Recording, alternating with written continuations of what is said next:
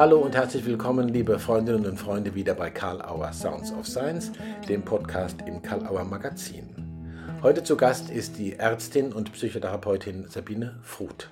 Sabine Fruth entwickelte ein hochwirksames und sehr interessantes Modell zur Begleitung von Heilungsprozessen mit dem Titel Imaginäre Körperreisen. Und tatsächlich ist gerade ihr Buch erschienen dazu, lange erwartet das Buch Imaginäre Körperreisen, neue Wege zum individuellen Heilungsprozess. Was sind imaginäre Körperreisen? Worum handelt es sich da? Wie kann man sie einsetzen? Wie sind die Verbindungen zu medizinischen Kontexten? In welchen Anwendungsfeldern ist es noch nützlich, mit imaginären Körperreisen zu arbeiten? Wo kann man es lernen? Was hat das alles mit Hypnose, Systemik, Hypnotherapie und anderen zu tun? Darüber gibt ausführlich Auskunft bei Karl Auer Sounds of Science Sabine Fruth. Hallo und herzlich willkommen, liebe Sabine Frude, zum Gespräch mit Karl Auer Sounds of Science. Hallo. Hallo Matthias, schön, dass du da bist. Ja, Dito, ich freue mich irre, dass du dir wirklich in der Pause eines gerade laufenden Kurses die Zeit nimmst, mit uns zu sprechen. Dankeschön. Auch jetzt aktuell zu dem Buch, das erscheint, da kommen wir äh, noch drauf zu sprechen. Ähm, du hast ja in deiner beruflichen Entwicklung sehr eigenständige Behandlungs- und Begleitungswege entwickelt. Äh, zum Beispiel eben imaginative Körperreisen und das Haus des Wissens. Da will ich dich noch ein bisschen dazu befragen, aber erstmal eine ganz andere Frage. Du warst lange Zeit niedergelassene Hausärztin mit Schwerpunkt Pädiatrie, wie ich erfahren habe.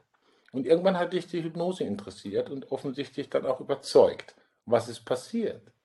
Was hat das verändert? Und wie führt es letztendlich zu deiner Form von, wie du mal gesagt hast, sprechender Medizin? Drei Fragen ja, ja, ja, ich denke, es sind auch viele verschiedene Faktoren da einfach zusammengekommen. Das mhm. eine äh, war der richtige Flyer zum richtigen Zeitpunkt, den ich vorher immer auf den Stapel gelegt habe. Und es hat mich einfach interessiert. Dann eine Fortbildung, wo äh, bei, einem, bei einer Schmerzfortbildung zum ersten Mal ein Hypnotherapeut für mich einen Vortrag gehalten hat und äh, hat auf wundersame Art und Weise meinen Nackenschmerz, den ich gerade hatte, quasi weggezaubert, sage ich mal, ein Gänsefüßchen. Und das fand ich so cool, da habe ich gedacht, oh, das möchte ich auch können.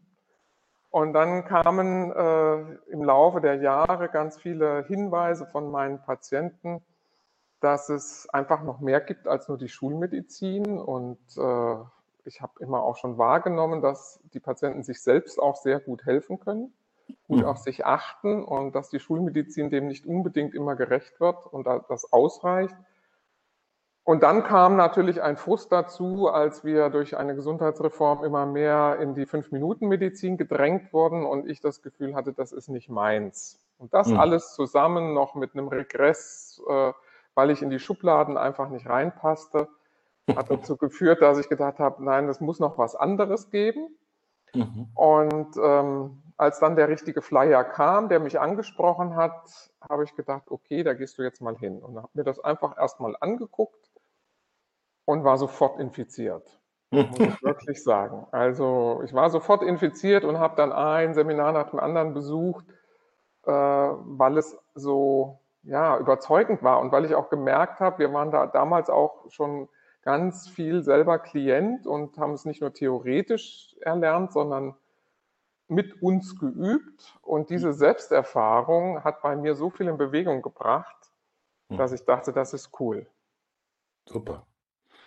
Also kann man nur dankbar sein, dass es sich so entwickelt hat. Du bist ja selber wirklich äh, heiß gefragte Referentin, Weiterbildnerin, Vortragende.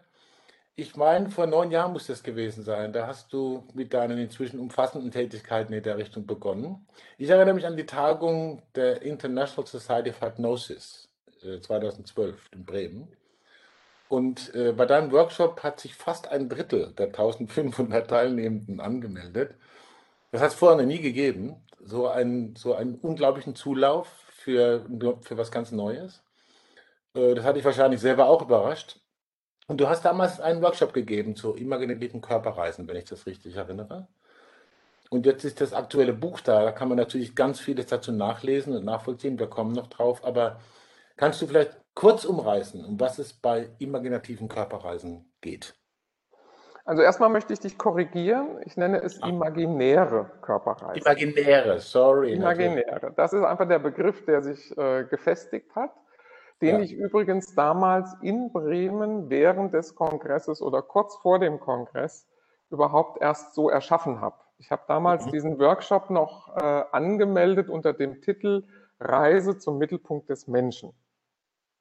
Okay. Es hatte noch gar keinen Namen vorher und ähm, es, ja, ich habe lange gebraucht, überhaupt wahrzunehmen, dass ich da selber eigene Wege gegangen bin und dass ich all mein Wissen, das ich zusammengetragen hatte durch die schulmedizinische Ausbildung, dann auch durch die Psychotherapie und eben die Hypnoseausbildung, dass ich dabei diese Art der Arbeit entwickelt hat und dass das was Eigenes war. Ich habe immer gedacht, das machen viele so, ist doch selbstverständlich, wenn man das mhm. alles so kombiniert. Mhm. Und erst durch das Gespräch mit den anderen ist mir bewusst geworden, nee, es ist was Neues. Und als ich dann äh, durch Kollegen angeregt wurde, diesen Workshop anzubieten und vier Wochen vorher dann eben der Veranstalter, der Bernhard Tränkle, mich anrief und mich langsam schonend darauf vorbereiten wollte, dass es zu dem Zeitpunkt schon 450 Anmeldungen waren. Da war meine erste Reaktion eben zu sagen, ach du Scheiße. Und äh, er sagte, ja, ich soll es mir überlegen. Und dann habe ich gedacht, okay, es kann ja nicht an mir liegen, es muss am Thema liegen. Die Menschen kennen mich überhaupt nicht. Mhm. Und äh, meine Beschreibung hat sie offensichtlich so angesprochen, weil es was Neues war dass ich gedacht habe, jetzt gilt Kneifen nicht, jetzt gehst du auch hin und äh, fängst damit an. Mhm. War eine große Herausforderung, die ich dann eben angenommen habe und äh, es hat offensichtlich auch funktioniert, denn hinterher kam dann die Anregung, Seminare zu veranstalten. Und was mein Gedanke war, ist wirklich ähm, imaginär, das heißt also mit inneren Bildern, die kreiert werden vom Patienten in sich selbst zu reisen, als mhm. Bild, das ist eine Metapher, mhm. und vom eigenen Gehirn eine, äh, ein Angebot zu bekommen, wie es in uns selber aussieht. Mhm. Das mhm. heißt also, unser Gehirn weiß ja, was in uns passiert. Das weiß die gesunden Sachen, das weiß die pathologischen Sachen. Und da mhm. wird ja alles zusammengeführt. Und mein Beispiel, das ich auch immer den Patienten nenne, bevor sie ihre erste Reise machen. Und was ich auch im Seminar immer berichte, ist, wir schauen irgendetwas an. Ich habe hier gerade vor mir äh, so einen schönen Blumenstrauß, den ich immer in die Seminarmitte stelle. Mhm. Und alle sehen diesen Blumenstrauß. Und äh, ich frage dann immer, okay, wenn Sie jetzt diesen Blumenstrauß sehen, der wird ja irgendwie im Gehirn wahrgenommen. Und jeder von uns sieht eben etwas anderes. Was sehen Sie denn? Und Denken Sie, da ist jetzt ein Blumenstrauß in Ihrem Gehirn? Natürlich nicht. Mhm. Sondern das Gehirn macht über den Weg durchs Auge, über die Netzhaut, über den Sehnerv, werden diese Pixel, das sind ja wirklich nur Pixel, Ja-Nein-Informationen wie beim Computer, werden mhm. diese Informationen an die Sehrinde ins Gehirn geleitet. Und innerhalb dem Bruchteil einer Sekunde wird diese Information abgeglichen mit allem, was wir in unserem Leben schon im Zusammenhang mit solch einem Blumenstrauß erfahren haben. Mhm. Und das mhm. Gehirn bastelt in dem Moment, das konstruiert in dem Moment das Bild von einem Blumenstrauß. Mhm. mhm. Das heißt also, jeder Blumenstrauß, den wir sehen, jedes Bild, das wir sehen, ist ein Konstrukt.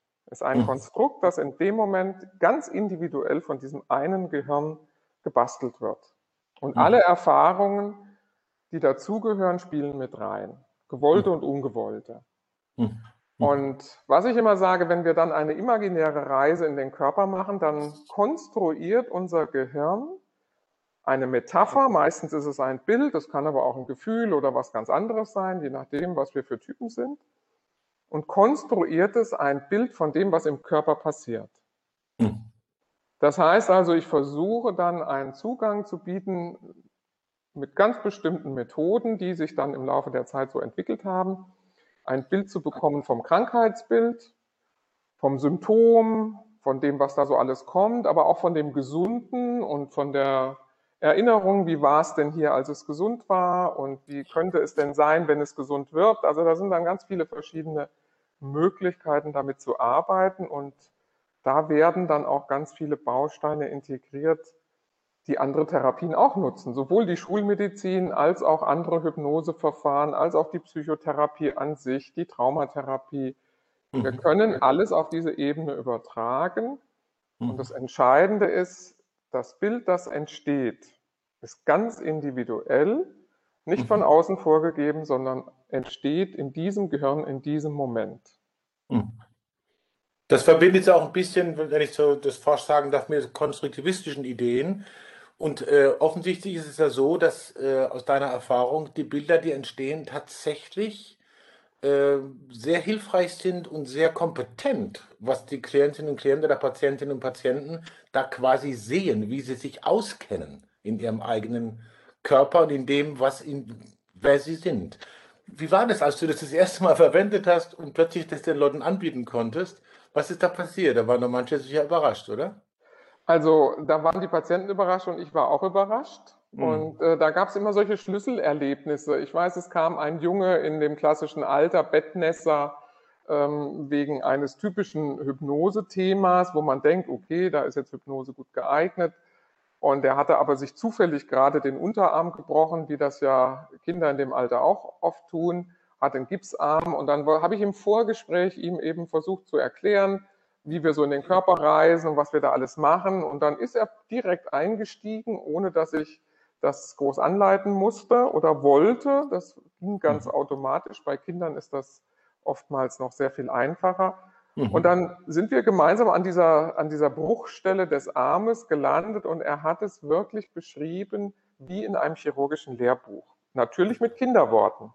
Mhm. mhm. mhm. Die aufbauenden Zellen, die abbauenden Zellen, das Ödem, das da war, dass da eben ziemlich viel Wasser war und äh, die kleinen Männchen, die da gearbeitet haben. Und ich habe dann die entsprechenden Zelltypen in meinem Kopf äh, selber konstruiert. Mhm. Und er hat dann so ein bisschen die Baustelle halt noch ein bisschen aufgeräumt, geguckt, was kann man da jetzt besser machen, um den Prozess halt noch ein bisschen zu erleichtern.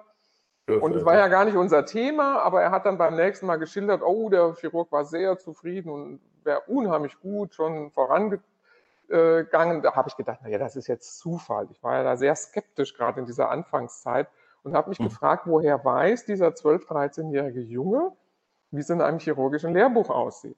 Mhm. Und dann war hm. die Antwort aber ganz klar, jeder Körper, jeder Mensch auf dieser Welt, auch im Dschungel, weiß, wie ein Bruch zu heilen ist. Wir brauchen mhm. ihn ja nur äußerlich ruhig zu stellen und das wissen alle Völker dieser Welt, dass das besser ist. Und dann braucht es eben diese drei bis sechs Wochen Zeit, damit es durchbaut ist und damit es wieder stabil ist. Und das mhm. funktioniert einfach. Das muss niemand erst lernen. Und so weiß der Körper ganz, ganz viel. Mhm. Wichtig ist nur zu gucken, gibt es da Faktoren, die ihn stören. Mhm.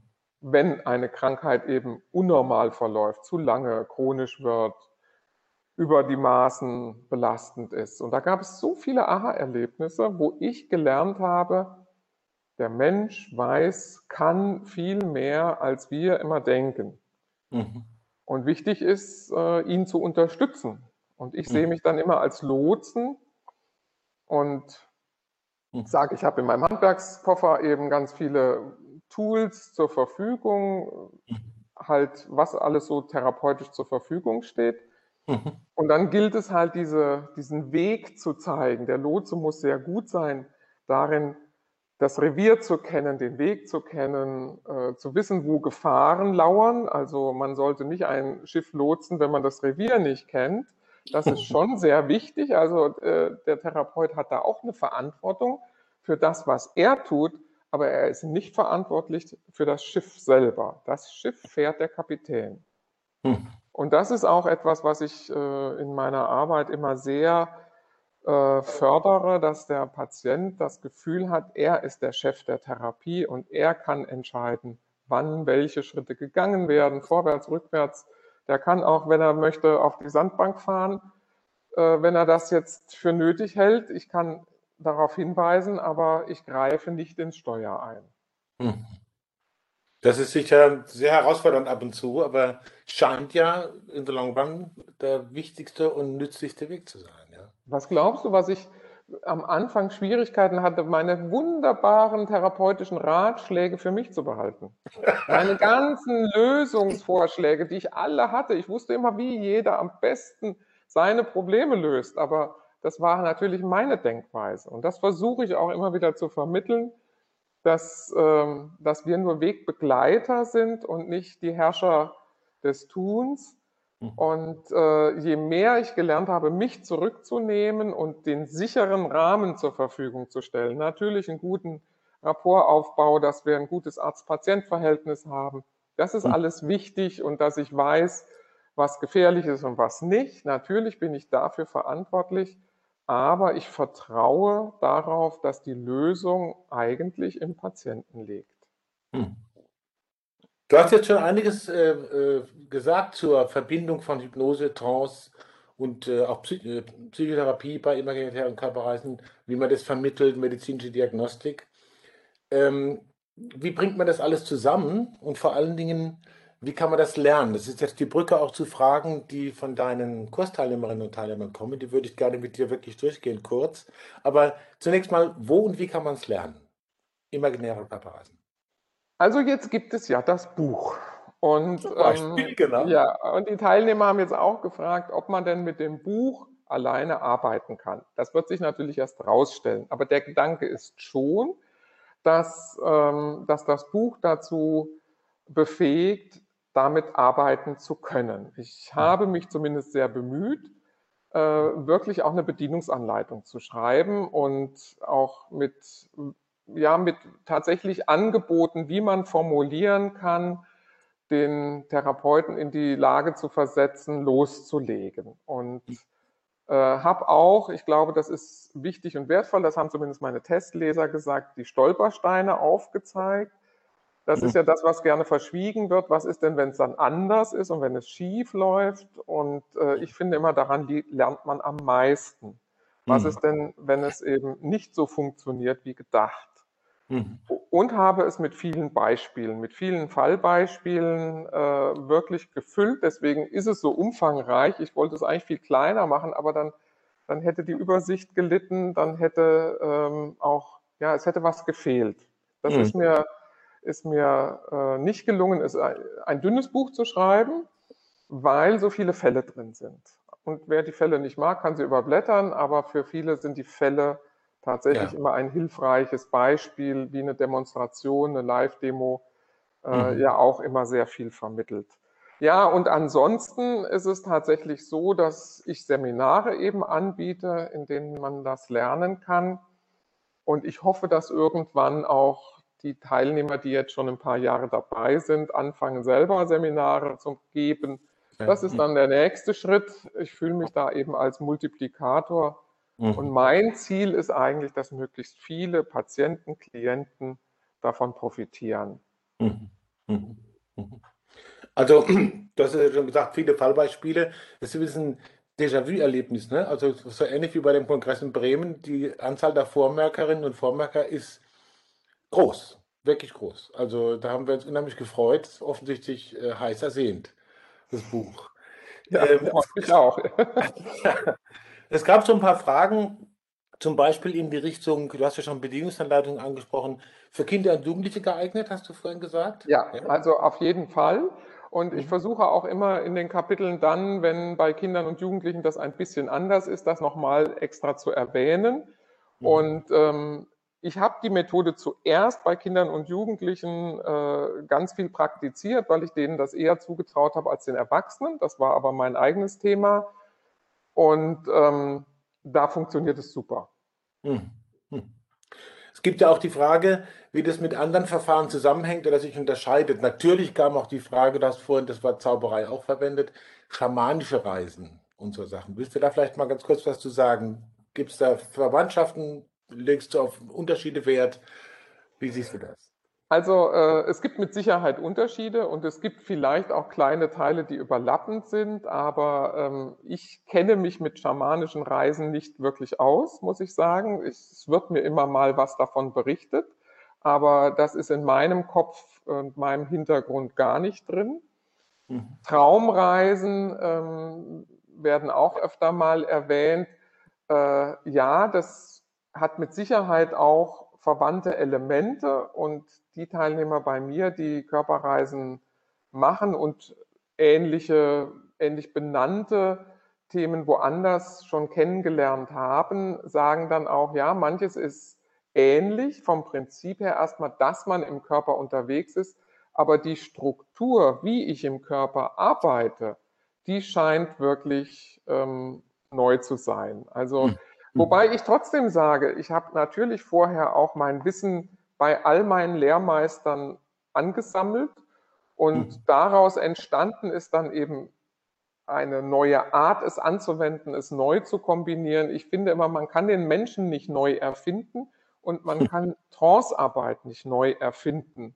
Mhm. Und ähm, es ist auf der einen Seite ein imaginäres Verfahren, dass wir also mit inneren Bildern arbeiten. Die Arbeit führt dazu, je länger wir unterwegs sind, umso tiefer kommen wir auch in eine ganz normale Trance.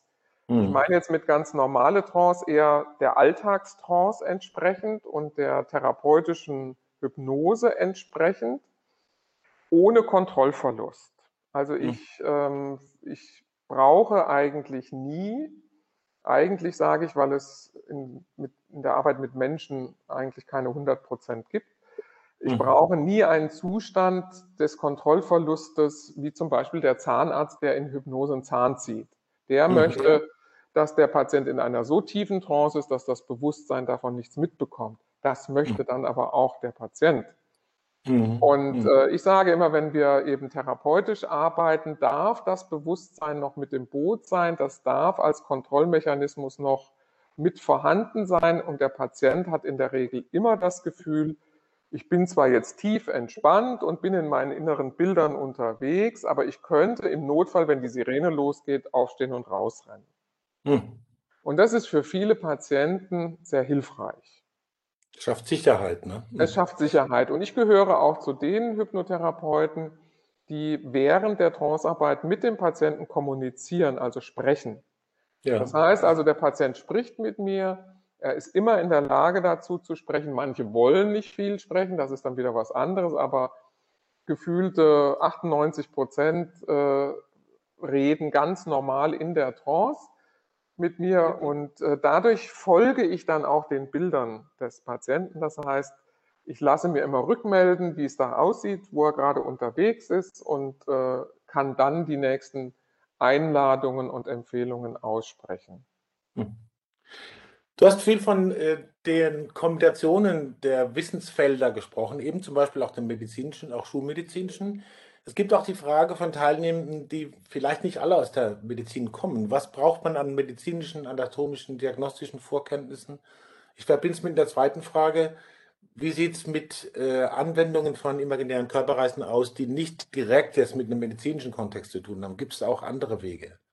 Also die erste Frage wäre, wie viel medizinisches Vorwissen? Das zweite ist, wo gibt es noch Nachbarterrains, in denen das sinnvoll angewendet werden kann?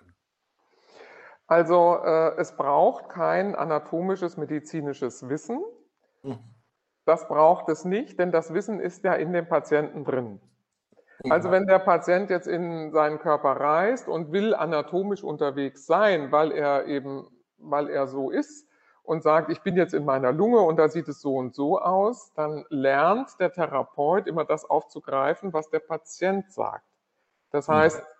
Das Gehirn des Patienten weiß ja, wie es in seiner Lunge aussieht und findet ein Bild dafür. Das ist in der Regel immer symbolisch. Nur wenn jetzt ein Chirurg kommt, der weiß, wie es in der Lunge aussieht, der beschreibt es anders, als ähm, wenn jetzt die Köchin kommt, die eine, wieder eine ganz andere Vorstellung hat oder das zwölfjährige Kind beschreibt seine. Lunge wieder anders. Viele übertragen es sowieso auf die Symbolebene und sagen, ich bin in der Landschaft mhm. oder ich bin jetzt äh, bei Harry Potter unterwegs oder habe ein, ein ganz anderes Bild und dann ist irgendetwas symbolisch für die Lunge, das Herz oder irgendetwas. Mhm. Und äh, ich werde als Therapeut immer genau das empfehlen, anregen, was meinem Wissen entspricht. Und die reinen Psychologen sind anders unterwegs als die reinen Mediziner. Aber das mhm. ist ja auch in Ordnung. Mhm. Die Patienten suchen sich ihre Therapeuten auch entsprechend. Und wenn ich jetzt in der Körperreise zum Beispiel eine Depression behandle, mhm. dann kennt sich der Psychologe besser aus als der Arzt vielleicht. je mhm. nachdem, was der Arzt für einen Hintergrund hat. Mhm. Und wir können im Prinzip alle Diagnosen auch mit einer Körperreise unterstützen, mhm. begleiten, außer den akuten Psychosen. Akute Psychosen sind eine Kontraindikation für alle Hypnosearbeiten und auch dieses Imaginationsverfahren würde ich da eben einschließen oder schließe ich ein. Und ansonsten ist es egal, ob es eine Schmerzsymptomatik ist, ob es eine Krebserkrankung ist, die unterstützt wird. Ich würde natürlich nie sagen, wir können die alleine, können wir nur mit einer Körperreise eine Krebserkrankung heilen, sondern es unterstützen, es begleiten, die mhm. Nebenwirkungen von den Therapien ähm, reduzieren. Und die Patienten haben auch das Gefühl, dass sie ihr eigenes Immunsystem sehr gut unterstützen können. Mhm. Ähm, es können aber auch genauso eben Angststörungen sein, ist auch so ein Klassiker, oder irgendwelche anderen Erkrankungen. Hm. Also es ist quasi auch ein Modell, mit, äh, die imaginären Körperreisen, dass man in verschiedenen Professionen gut anwenden kann und es sozusagen nützlich zu anderen Kompetenzen einsetzen kann im Interesse der Patientinnen und Patienten und deswegen auch entsprechend von woher auch immer kommen lernen. Ja. Genau, und die einen äh, nutzen es dann zum Beispiel rein zur Entspannung und lassen die Patienten einen inneren Wohlfühlraum finden mhm. und ihre Ressourcen symbolisieren und äh, nutzen das, um einfach ja diese Basisarbeit zu machen, die unheimlich wichtig ist. Und mhm. andere gehen dann aber auch weiter und versuchen dann eben die Ursache der Symptome zu bearbeiten oder lösungsorientiert äh, in die Zukunft zu schauen. Und das entscheidet auch immer der Patient. Das finde ich total interessant und das freut auch immer die Psychotherapeuten, die heute wesentlich offener geworden sind und nicht nur tiefenpsychologisch analytisch unterwegs sein wollen oder verhaltenstherapeutisch. Und das finde ich so schön, dass wir dann dem äh, Patienten anbieten können. Er kann entweder schauen, was hat dazu geführt, ursächlich, dass das Problem heute so ist. Also wir gehen in die Analyse. Oder wir gucken, was braucht es denn jetzt, um etwas zu verbessern, zu verändern und gehen eher in die Verhaltenstherapie und das Lösungsorientierte nach vorne schauen. Hm. Entschuldigung. Gib mir noch Zeit für drei Fragen. Ich hoffe, wir kriegen die noch unter. Ich möchte nicht vergessen, auch noch nach der zweiten großartigen Erfindung von dir zu fragen, nämlich dem Haus des Wissens. Das hat nur bedingt mit dem zu tun, was wir bisher besprochen haben, aber ich möchte es einfach nicht unerwähnt lassen. Das ist ja auch eine hochgradig interessante Entdeckung. Da geht es ja um seine eigenen Lernorganisation, wenn ich das richtig verstanden habe. Ganz, so knapp wie es geht. Was muss man sich vorstellen mit dem Haus des Wissens?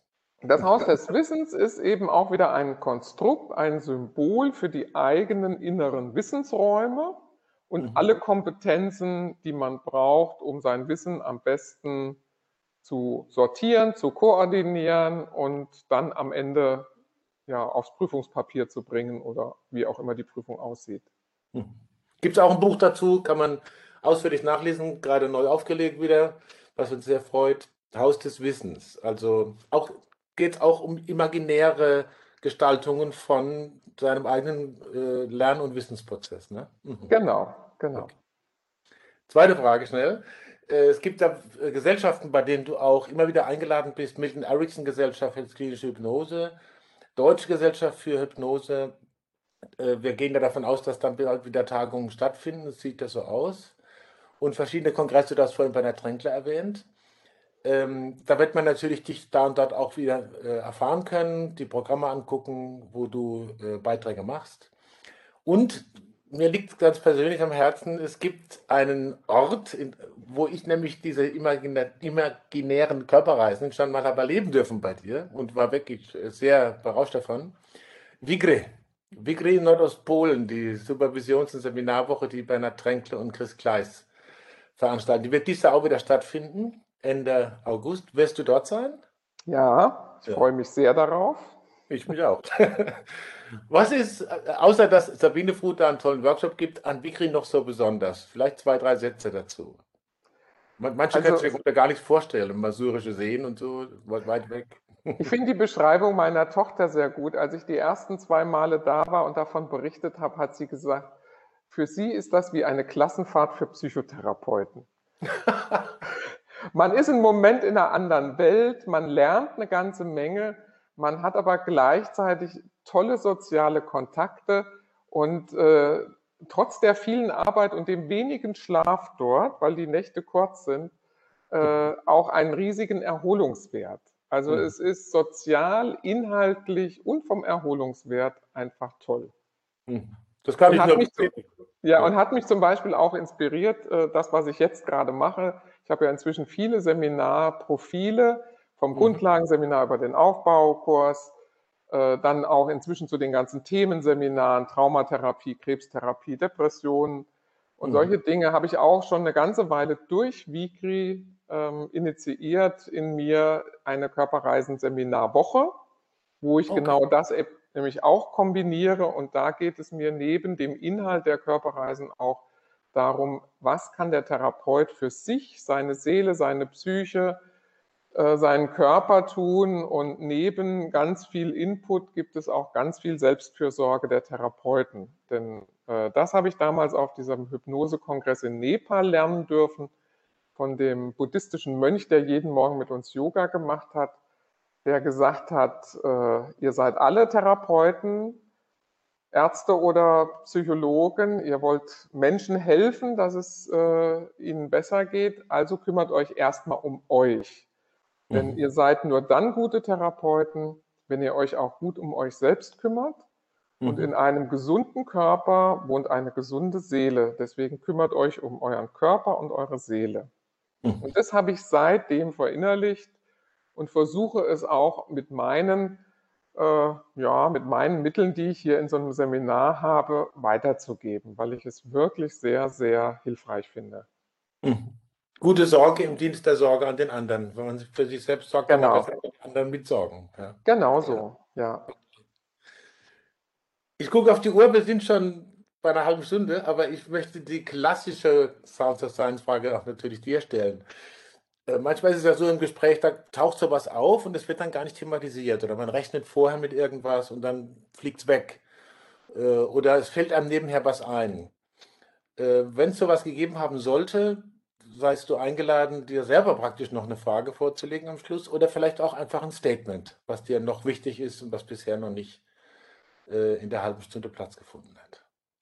Na, ich habe jetzt eher damit gerechnet, dass du fragst, was ist das nächste Projekt? Siehst du? Super. Hervorragend. Erzähl. Ja, und äh, also die nächsten zwei Bücher sind ja schon auch fertig in meinem Kopf. Also einmal Aufbau und zum anderen auch Körperreisen bei Krebspatienten. Okay. Weil das ein riesengroßes Kapitel ist. Also die Traumatherapie und die Krebstherapie oder Begleitung von Krebspatienten mit den Körperreisen. Das sind einfach nochmal so spezielle.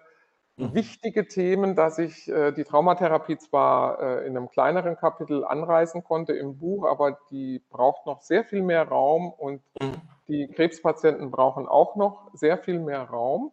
Und mhm. was mich jetzt total fasziniert, ist die Polyvagaltheorie. Okay. Und die Kombination der Körperreisen mit der Polyvagaltheorie, das wird, glaube ich, nochmal mich die nächsten Jahre sehr beschäftigen. Mhm. Mhm. Großartig. Nächstes Jahr ist auch wieder Reden reicht nicht. Da werden wir Stephen Porges wieder einladen. Und da bin ich natürlich sehr gespannt drauf, auf diese Bücher.